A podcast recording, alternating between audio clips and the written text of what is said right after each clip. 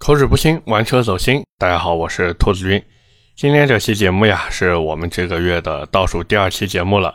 各位有什么问题呢？也可以在今天这期节目的评论区留言，我呢也会在下一期节目进行一个解答。这呢也是我们这档节目的老传统了呀。那么今天各位看标题呢，也知道咱们呢要聊的是帕里斯蒂，也就是现代的那一台全进口 SUV。那么这台车呢，我觉得大家应该说是既熟悉又陌生。熟悉呢，是因为大家或多或少都听过这台车的名字，尤其是它是一个三十万左右就能买来的六缸进口 SUV。光凭这一点啊，其实就特别有吸引力了，对不对？而说它陌生呢，就是因为很多人啊，他只是听过，但是没有开过，最多呢，也就是在路上见过。当然，更多的时候还是在网上看看图片啊，或者视频，仅此而已。说到这车呢，其实还有一个小故事。我之前啊，有一次和我老婆一起，就是去我家附近的一个商场溜达嘛。然后在停车场的时候啊，我老婆就指着一台巨大的现代 SUV 问我，说：“哎呀，老公，这是什么车呀？怎么之前没见过？”我呢就定眼儿啊，不定睛一看，嚯，帕里斯蒂。然后呢，我就跟我老婆聊了一下这个车嘛，我老婆就觉得这车真罕见。我说确实罕见，毕竟大多数人呢都只是在网上夸一夸它。真到自己买车的时候呀，全都跑去买什么汉兰达、途昂之类的车了。那么回到帕里斯蒂这台车上来说呢，它现在定价是二十九点八八到三十二点九八万，这个价格真的非常有吸引力了啊。那么哪怕到了最顶配的价格，你都买不来一台汉兰达，更不要说买一台 V 六发动机的车了。各位其实可以看一看，就是在三十万左右这个价位，基本上大多数都是二点零 T 的。所以这也是现代帕里斯蒂的一个优势，也是它最能吸引人的地方。很多人啊，他在看这台车的时候就会发现，现代这一次真的非常直接。整台车呢也就三个配置，最低配就是那个二十九万八千八的两驱 GL 版本，算是定了一个三十万以内的价格来表表诚意嘛。实际上呢，我一般啊是不太推荐大家去买这个最低配版本车型的。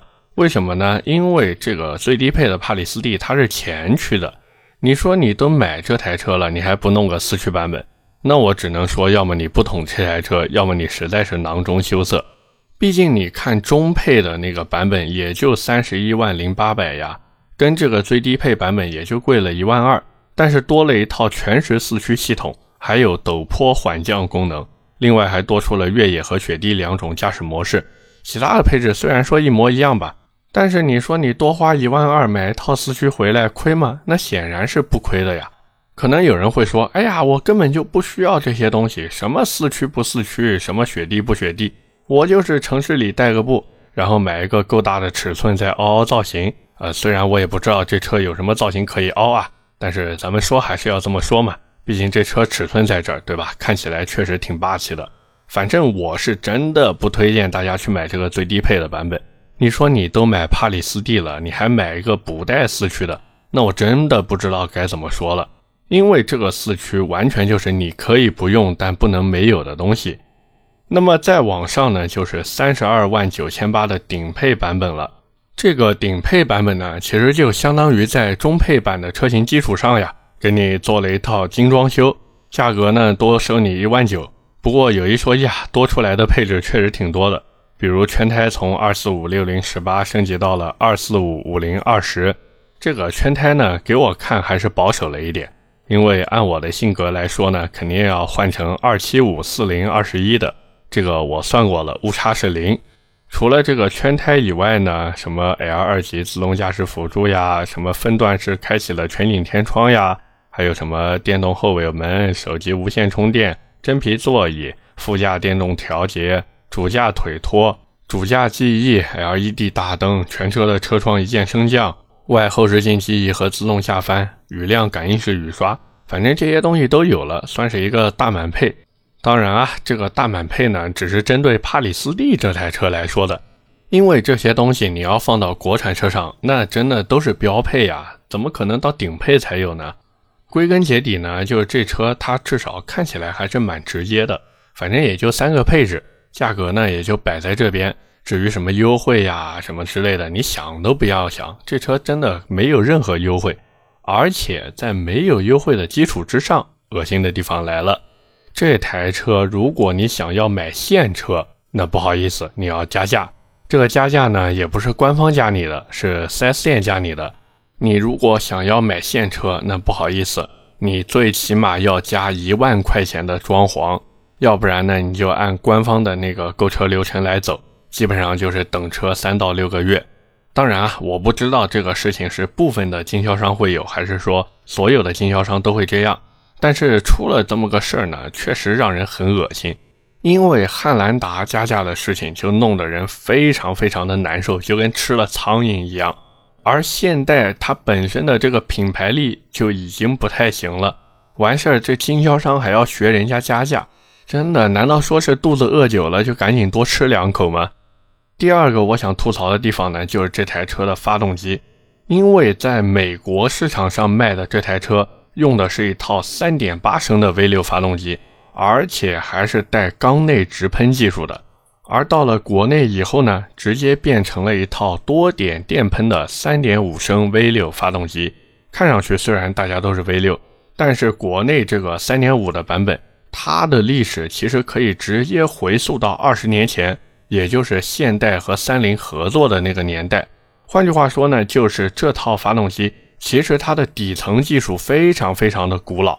可能有人会说，哎，这个老东西对吧？它稳定啊，是老东西是稳定。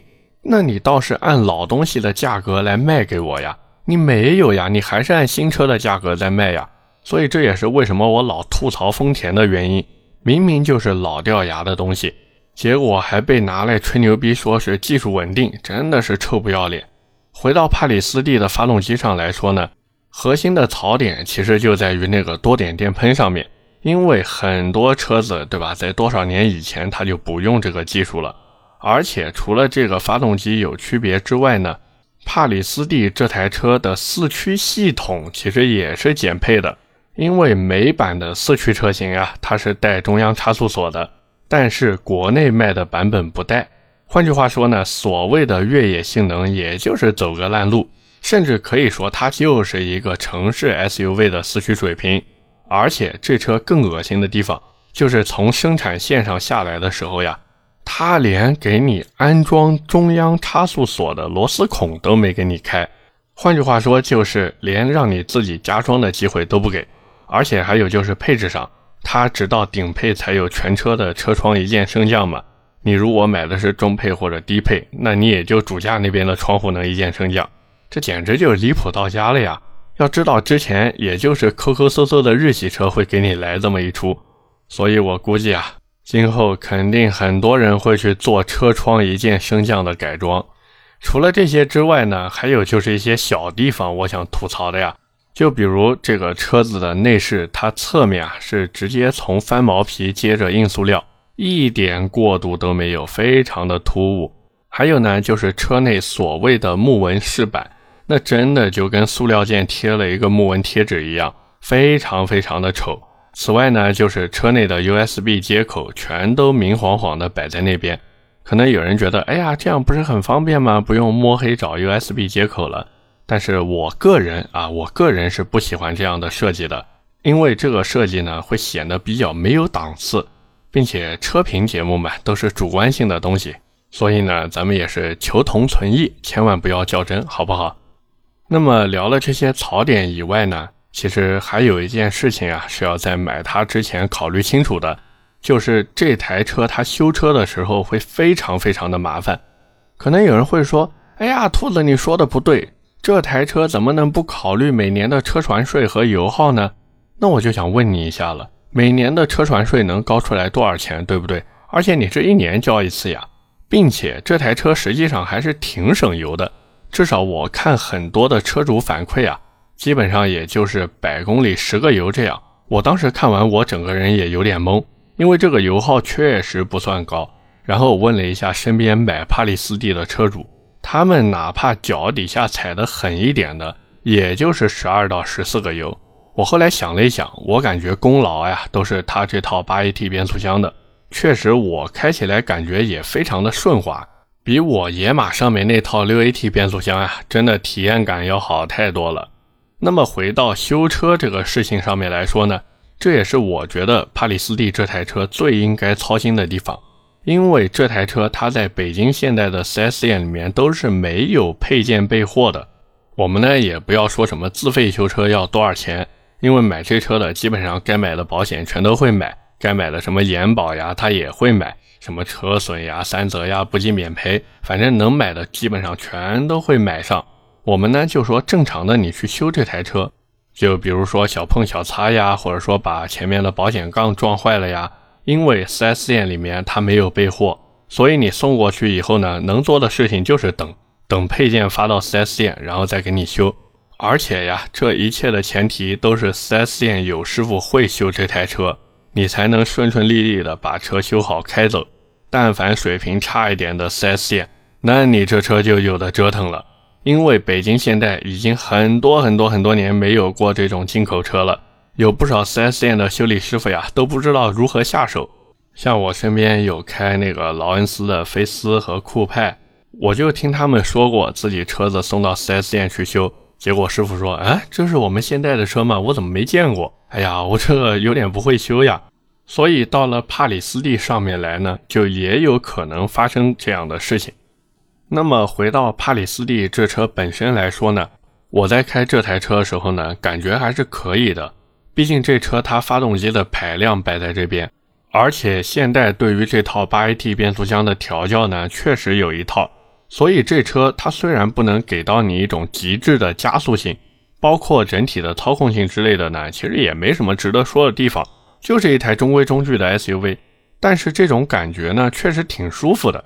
就这台车它不会像探险者那样开起来那么冲。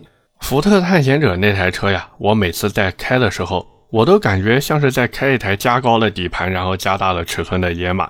而探险者还不像野马那样有四活塞的刹车。以至于我老就害怕刹不住，你们知道吗？当然啊，帕里斯蒂也是没有四活塞刹车的。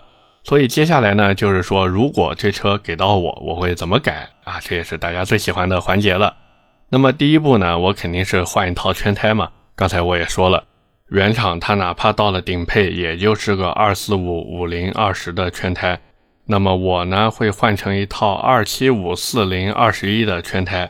轮毂呢，我就用国产的定制锻造轮毂，价格一套大概在一万块钱这样。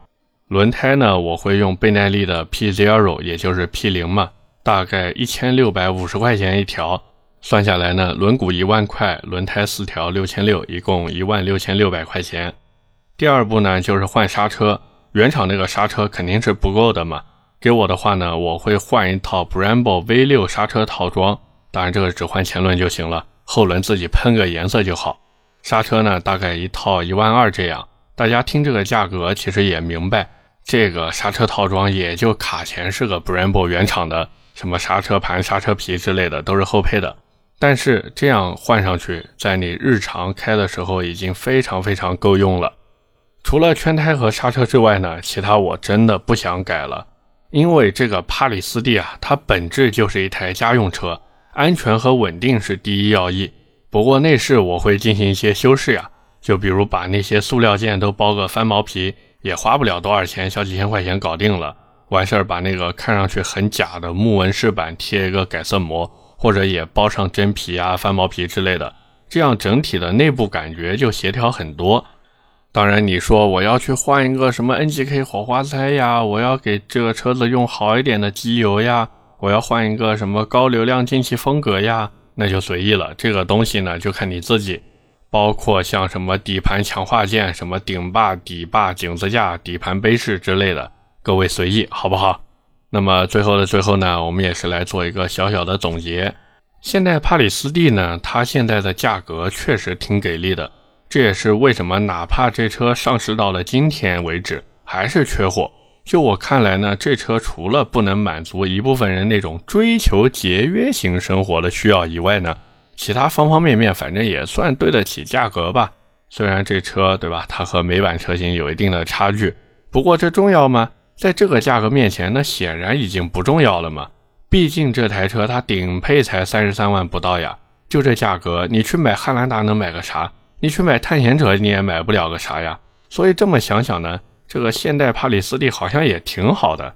当然啊，如果你问我选什么车的话，嗯，我会选凯迪拉克叉 T 六。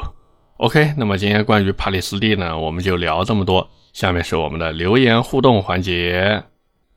第一条留言呢，来自瑞掌柜，他说很喜欢你啊，哥们儿，想咨询一个问题：家里第一台车，我想买探界者顶配，老婆呢想买 Model Y 两驱。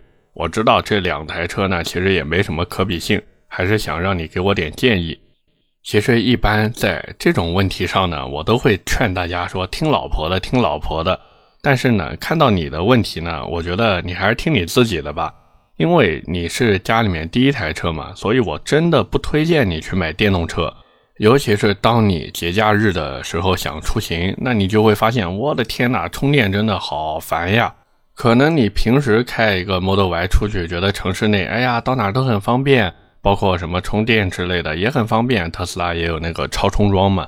但是当你一旦跑了长途，尤其是那种距离非常远的时候，你就会发现所谓的那种特斯拉路线，因为它那车机会给你规划一个嘛，这个特斯拉路线就跟摆设一样，因为你永远无法预计前面的路况到底会有什么样的一个变数。就比如说节假日，尤其是黄金周的时候，那动不动给你来一个大堵车，你这时候在车上就会非常的着急，而且你再碰上，假如说啊，有的那些服务区它的充电桩是坏的，那你心里面是不是更急了？所以这也是为什么我不推荐你家里面，尤其是像你这样唯一用车的人去买电动车的原因。所以呢，这一次我也是站在你这边，我觉得你还是买个探界者吧。当然，如果你的预算足够呢，其实你完全可以去看一看那个别克的昂科威 S 呀。现在新出的那个 GS 版本，至少外形看上去还是很不错的呀。而且它的那个价格就是官方指导价，也就比你顶配贵了一万块钱嘛。你说你都买到这个价位的车子了，你又认通用的这套东西，所以我觉得你真的可以去看一看别克的昂科威 S GS 版本。我觉得比这个你看的雪佛兰探界者呀，性价比能再高一些。第二条留言来自柴俊猫 ED，他说：“我爸奋斗了一辈子，现在五十几岁，想要换一辆豪华品牌 SUV，所以就去看了一圈豪华品牌。试驾完奔驰 GLC 等车以后呢，决定还是买普通品牌吧，豪华品牌没什么意思，不符合咱的价值观。”哎呀，你爸现在五十几岁，那咱们应该差不多是同龄人啊。回到你说的这个事情上来说呢，确实是这个样子。反正我是觉得呢，如果真认为这个一线豪华品牌它的这个品牌溢价太高，完全可以去看一看二线豪华品牌呀，对不对？什么凯迪拉克呀、沃尔沃呀、捷豹呀，反正有一个算一个，确实整体性价比会比一线豪华品牌要高很多。你说直接从豪华品牌干到普通品牌去，这个跨度确实有点太大了啊！反正我是有一点点接受不了的。最后一条留言来自 GGTO，他说还不如买保时捷 Macan 呢。这个上一期咱们节目因为聊的是奔驰 GRC 嘛，所以呢，这个兄弟也是说，哎呀，还不如买保时捷 Macan。